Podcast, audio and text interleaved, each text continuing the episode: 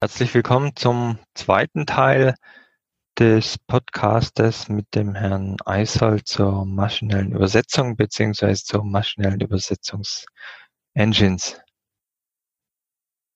Bei dem Training, wie, äh, wie kann ich denn die Daten nach der Übersetzung dann aufarbeiten? Also generell werden, wird die rohe oder reine maschinelle Übersetzung in den seltensten Fällen gleich so natürlich verwendet. Ähm, das heißt, da kann ich mir natürlich einen Eindruck machen. Vielleicht kann ich schon Informationen rausholen, aber in der Regel erfolgt ja irgendeine Art von Editing. Ne? Und generell unterscheidet man zum Beispiel ja auch nach der ISO 18587 zwischen vollem und leichtem Post-Editing. Und da muss ich mir im, im Vorfeld eigentlich ja schon Gedanken machen, welche Qualität ich letztendlich von meinem Text erwarte. Wenn ich eben nur die Informationen rausziehen will, mir ein, Bild über den Informationsgehalt machen will, dann reicht in der Regel ein leichtes Editing. Da wird eben dann auf ähm, Terminologie geschaut, dass sie korrekt ist. Satzzeichensetzung äh, ist da sicherlich äh, nicht so ausschlaggebend. Bei einem Full-Editing achte ich natürlich auch darauf, dass ähm, die Stilistik korrekt ist, dass es also letztendlich auch einer Romanübersetzung sehr nahe kommt. In der Regel wird dieses Full Editing ja mit, mit hoher Qualität assoziiert und das leichte Post Editing wird dann mit weniger Qualität assoziiert. Das ist in vielen Fällen sicherlich auch richtig. Man muss nur im Hinterkopf behalten, dass es sicherlich auch abhängig jetzt von, von der Datenqualität, äh, mit der trainiert wurde und die auch hineingeht als Ausgangstext, hier die, die reine maschinelle Übersetzung schon so gut sein kann, dass äh, nur noch ein leichtes Editing nötig ist, um auch eine sehr hohe Qualität zu erreichen.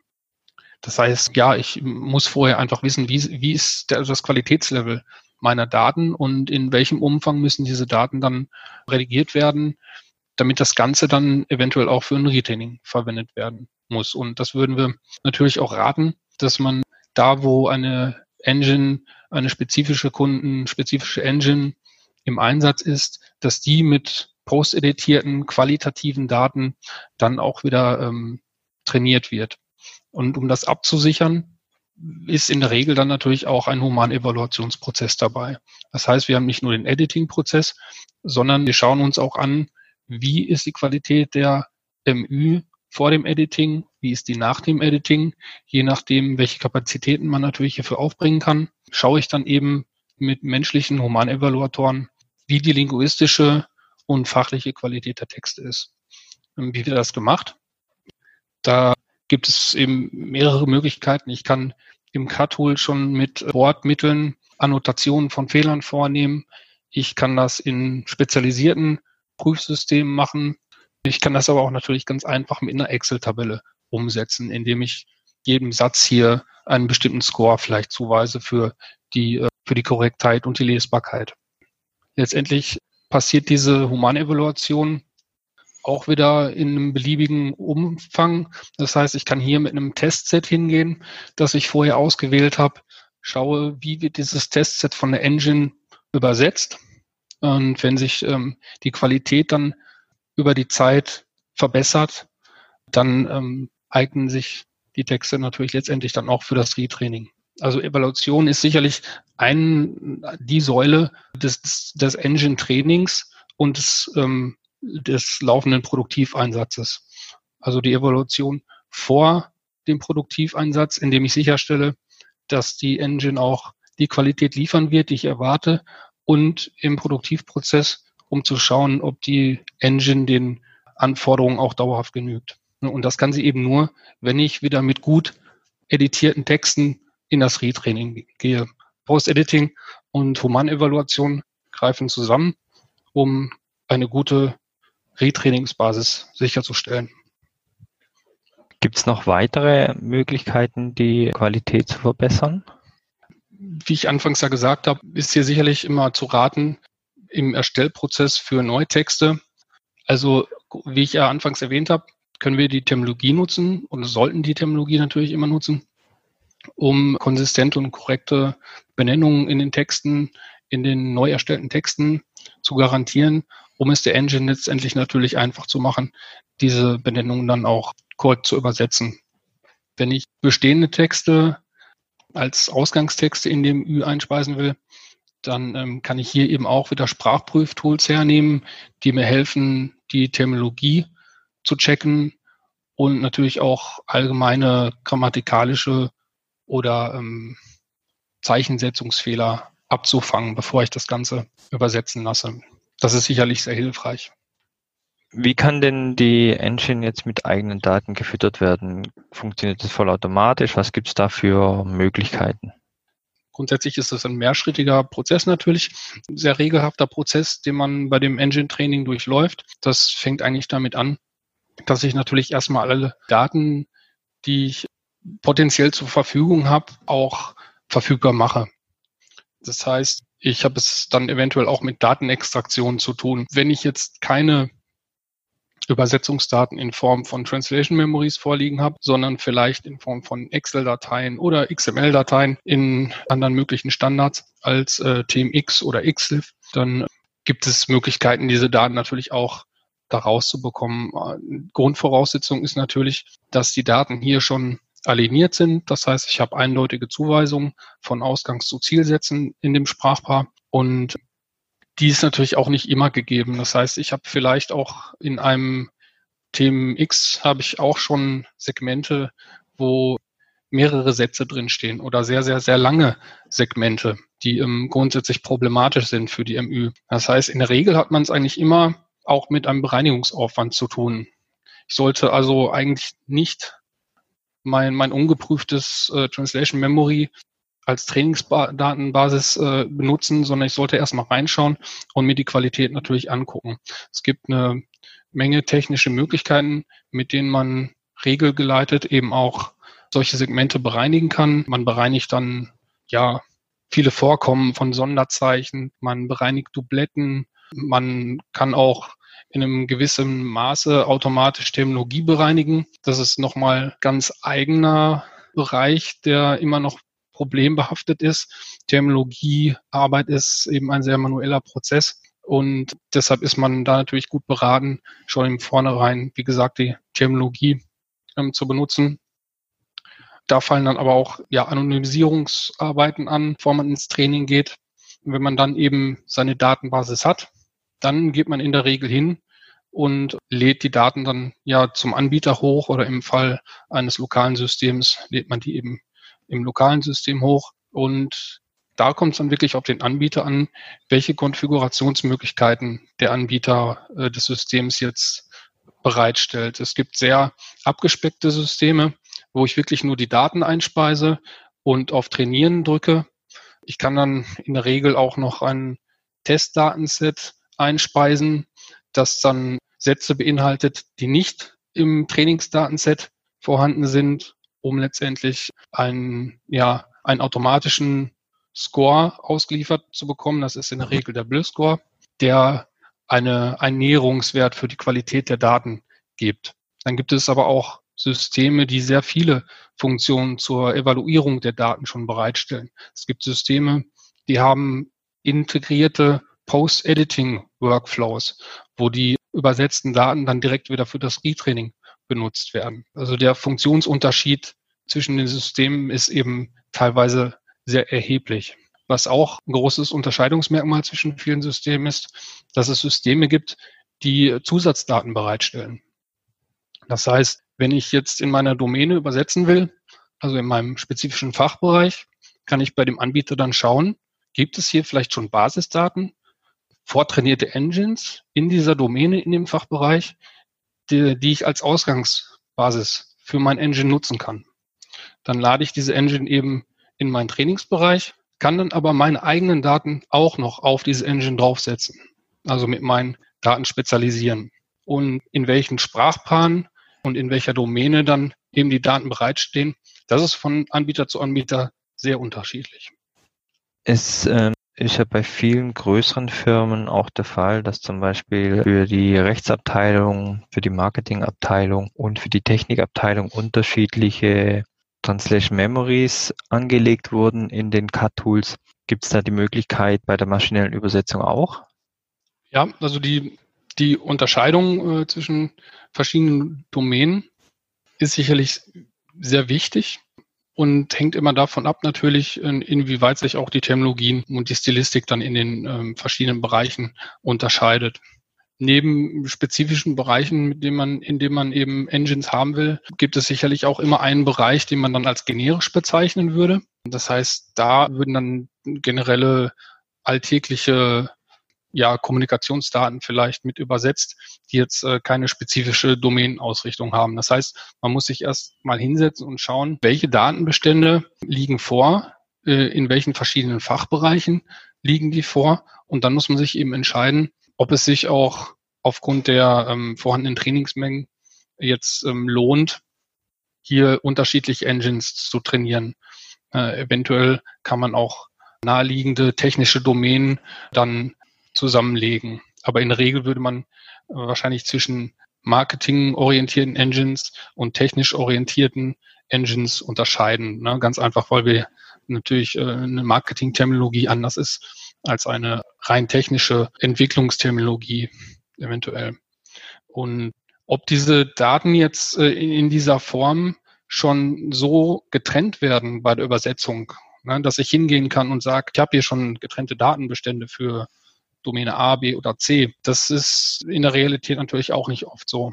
Das heißt, da muss man in die Daten natürlich reingehen. Man kann schauen, gibt es eventuell Metadaten äh, in den Translation Memories, die Aufschluss darüber geben, wie sich diese Segmente dann domainspezifisch zuweisen lassen. Und ähm, das kann ich dann mit technischen Methoden umsetzen.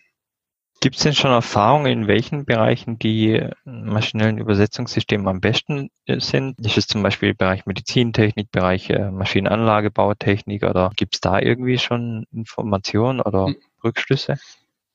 Generalisierungen sind in dem Bereich immer relativ schwierig im maschinellen Übersetzungsbereich, weil wir es natürlich immer mit konkreten Systemen zu tun haben. Man kann natürlich Aussagen darüber machen, wie weit generell die Möglichkeiten der Übersetzungstechnologie sind und die äh, haben zweifelsohne zugenommen. Die Qualität hat natürlich mit der neuronalen Übersetzung zugenommen. Wenn es in spezifische Domänen geht, dann muss ich immer schauen, äh, ja, welche Daten sind eben reingeflossen, äh, wie qualitativ waren die und wie viel Daten stellt eben der Anbieter da auch für bereit. Das heißt, ich kann jetzt nicht sagen, generell ist ein Marketingtext schwieriger zu verarbeiten als ein Medizintext oder so. Ich kann aber schon sagen, dass aufgrund der formalen Kriterien und der typischen Satzstrukturen gewisse Bereiche eher für die MÜ geeignet sind. Das heißt, im technischen Bereich, da wo ich standardisierte, klare, oftmals kürzere Anweisungen habe, da ist die MÜ schon sehr gut generell weil ja eben weil die Trainingsdatenbasis dann auch aus ähm, kurzen, klaren Anweisungen besteht. Wenn dann auch eine konsistente Terminologie eingesetzt wurde, umso besser. Im Marketingbereich hat man es natürlich eher mit ein bisschen ja erweiterten Formulierungen zu tun. Da haben wir es ein bisschen mehr mit Prosa zu tun. Da schlägt auch die Terminologie natürlich ganz stark mit rein da ist es natürlich generell ein bisschen schwieriger für die Engine dann vielleicht auch genau den Kundenton zu treffen hängt davon ab, wie viel ja, Marketing-Texte ich hier für das Training meiner eigenen kundenspezifischen Engine zur Verfügung hatte. Wenn wir jetzt in Bereiche wie der Medizin gehen, also wenn wir jetzt über die Medizin sprechen, dann ähm, haben wir es hier oft im, im Pharma- oder im medizinischen Bereich mit natürlich Standards zu tun, mit sehr strikten Standards, die auf Produkt Bezeichnungen gehen oder die ja auf die Übersetzung von Formeln abziehen, die natürlich äh, sehr korrekt sein müssen und die letztendlich ähm, auch großes Risikopotenzial beinhalten, wenn es dann äh, zu Falschübersetzungen kommt. Das ist also nochmal ein ganz anderer Bereich, wo man sehr darauf achten muss, äh, auch natürlich äh, einen Qualitätsprozess zu haben, der garantiert, dass die Übersetzungen auch standardisiert so aus der Maschine kommen. Das ist sicherlich ein Bereich, ähm, wo die MÜ sicherlich eingesetzt werden kann, wo wir aber natürlich mit einem sehr klar definierten Post-Editing-Prozess auch arbeiten müssen, auf jeden Fall. Ab welchem Übersetzungsvolumen lohnt sich denn, sich mit dem Thema maschinelle Übersetzung oder programmierbar oder anlernbare maschinelle Übersetzungssysteme auseinanderzusetzen? Gibt es da irgendwo so eine Richtschnur, ab wann man sich das mal überlegen kann oder? Hängt auch wieder davon ab, ähm, natürlich in welchen ähm, Bereichen ich das machen will, wie viele eigene Daten ich habe und in wie viele Sprachbahnen vor allem ich übersetzen muss. Wenn ich jetzt viele Sprachpaare habe, dann ist es in der Regel schon so, dass man mit einem Produktivitätszuwachs ja auch äh, rechnen kann. Pauschalisierungen sind da immer schwierig, weil es natürlich auch wieder sehr systemabhängig ist. Also wir würden halt immer empfehlen, wenn man sowas angehen will, hier grundsätzlich ein Proof of Concept zu machen, wo man ähm, schon eine Vorauswahl von verschiedenen Systemanbietern hat und äh, sich natürlich dann auch die Preisgestaltung mal nebeneinander legt. Ähm, und die ist eben auch von System zu System sehr, sehr unterschiedlich. Ähm, es gibt Systeme, die haben eine Paketierung, da sind dann sofort zehn Engines drin zu Pauschalpreisen. Dann gibt es andere Anbieter, die haben sehr verzahnte Preisgestaltungen, die mit Credits arbeiten, wo man sich dann anschauen, anschauen muss, wie ist das Volumen dann tatsächlich. Und welche Inklusivvolumina sind auch in den Preispaketen schon enthalten. Man muss wirklich immer dediziert drauf gucken auf den, auf den Fall dann. Ähm, grundsätzlich ähm, lohnt es sich aber sicherlich da, wo ich äh, ja regelmäßige, sehr häufige Übersetzungen habe im Großkundenbereich, da wo wir es mit zu tun haben, wo man wirklich täglich äh, hunderte Übersetzungen anstößt.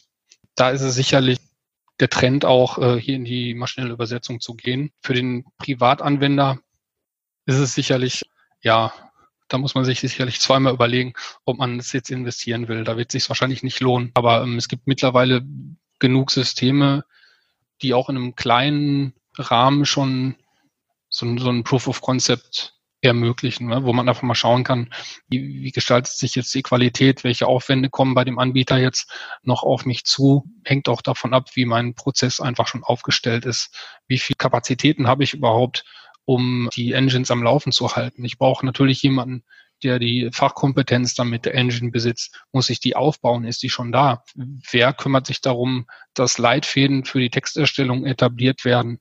Ähm, wer kümmert sich um den Qualitätsprozess?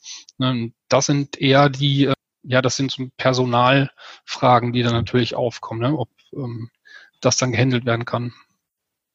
Ja, wenn ich jetzt gerade mehrere Sprachen in den zu übersetzen habe, gibt es da schon mittlerweile Übersichten, welche Sprachrichtungen denn die Engines wirklich gut beherrschen oder welche sind denn momentan so am populärsten? Generell kann man sagen, dass eine Engine dann gut ist, wenn es viel qualitatives Material in dem betreffenden Sprachpaar gibt. Und da muss man sich fragen, woher kommt dieses Material? Es ist so, dass sich eigentlich alle Anbieter natürlich an den verfügbaren Datenbeständen im Internet bedienen. Und wenn wir uns mal anschauen, wie viele ähm, Daten in den jeweiligen Sprachen vorhanden sind, dann ähm, zeigt sich da eigentlich ein ziemlich klares Bild.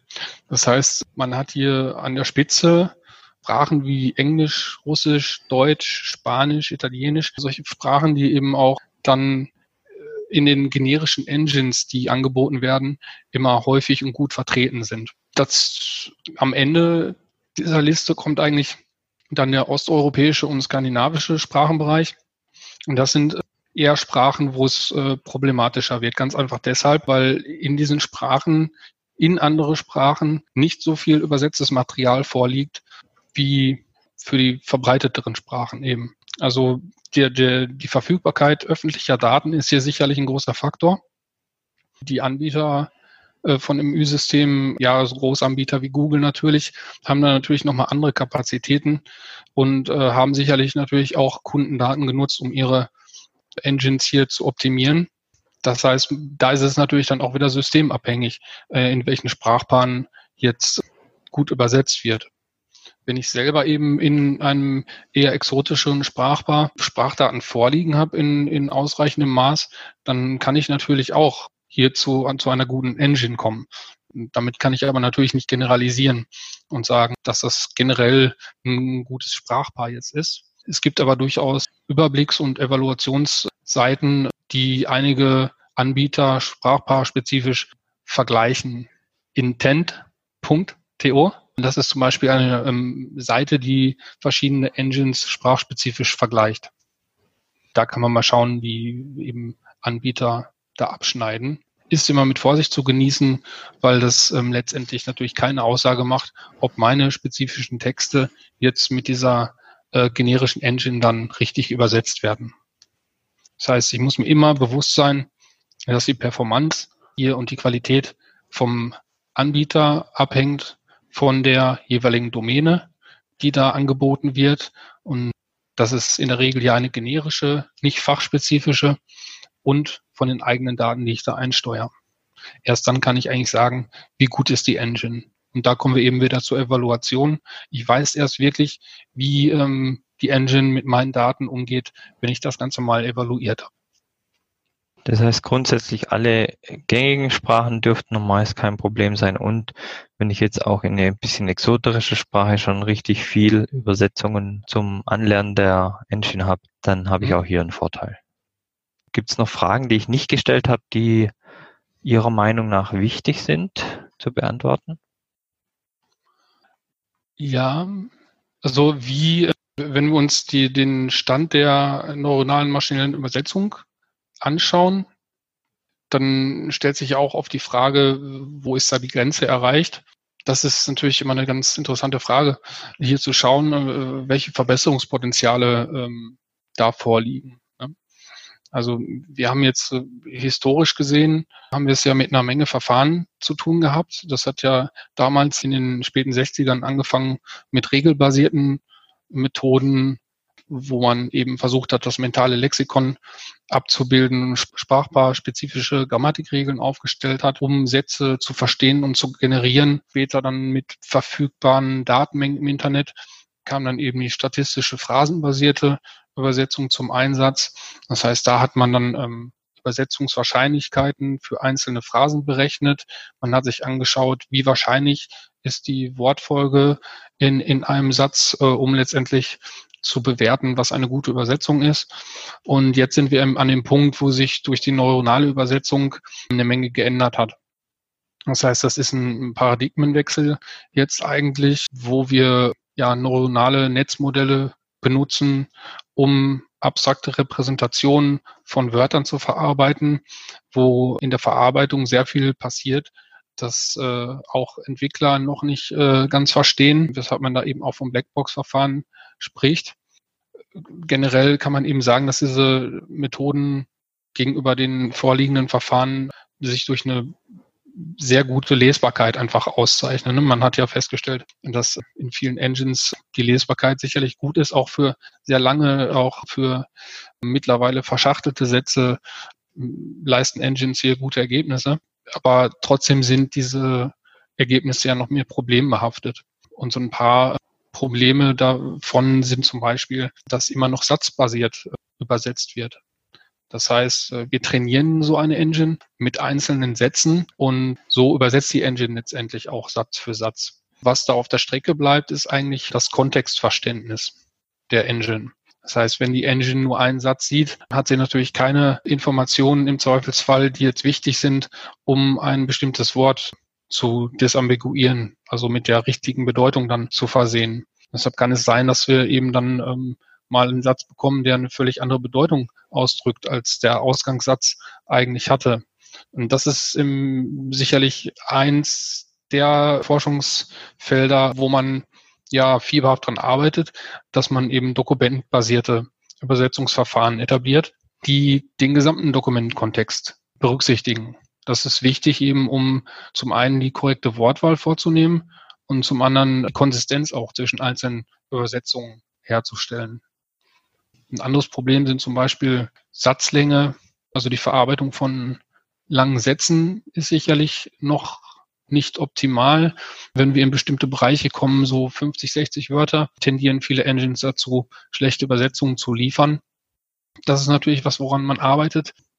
Auf der technischen Seite gibt es einige Ansätze, die sich auch vor allem immer noch im Forschungsbereich finden, Engines herzustellen, die multiple Sprachpaare bedienen. Das heißt, ich brauche jetzt nicht nur, also ich brauche jetzt nicht mehr eine Engine pro Sprachrichtung, sondern ich habe eine Engine, die eben mehrere Sprachpaare bedient.